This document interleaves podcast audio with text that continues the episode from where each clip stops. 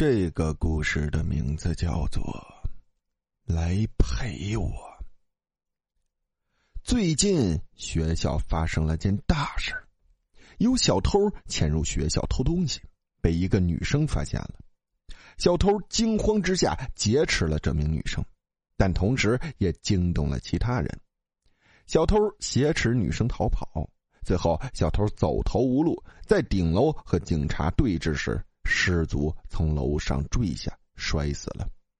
可这名女生却不知所踪。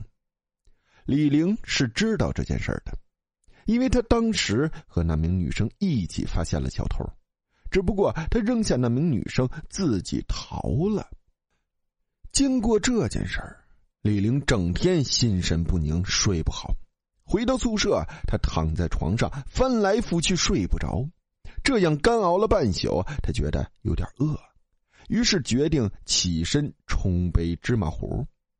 迷迷糊糊间，总觉得杯子里有丝丝麻麻的东西缭绕在嘴边，用手抹了几次都抹不掉。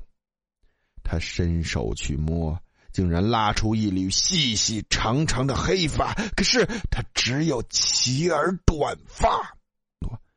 李玲被惊得一身冷汗，决定洗个热水澡压压惊。温热的水流浇过头顶，这让李玲心里平静了些。但没过多久，水流变得断断续续。他抬起头，却发现莲蓬头里突然流出许多长发，他气急了：到底是谁在恶作剧？说着，伸手就去拉那些头发。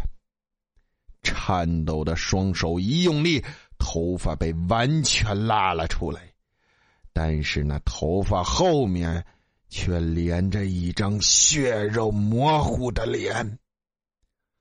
李玲立刻认出，她就是被他抛弃的那名女生。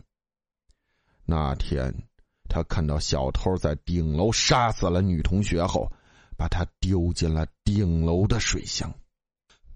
他转身想跑，却发现自己的双脚已被无尽的头发缠绕，无法动弹，而周身不知从哪里不停的往上涌水，直到将他淹没。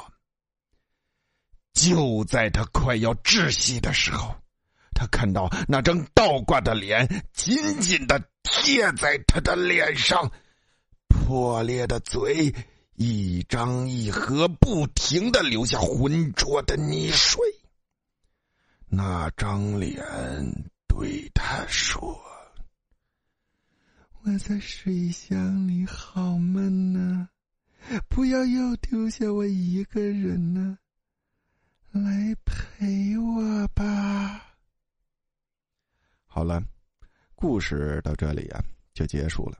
感谢大家的收听。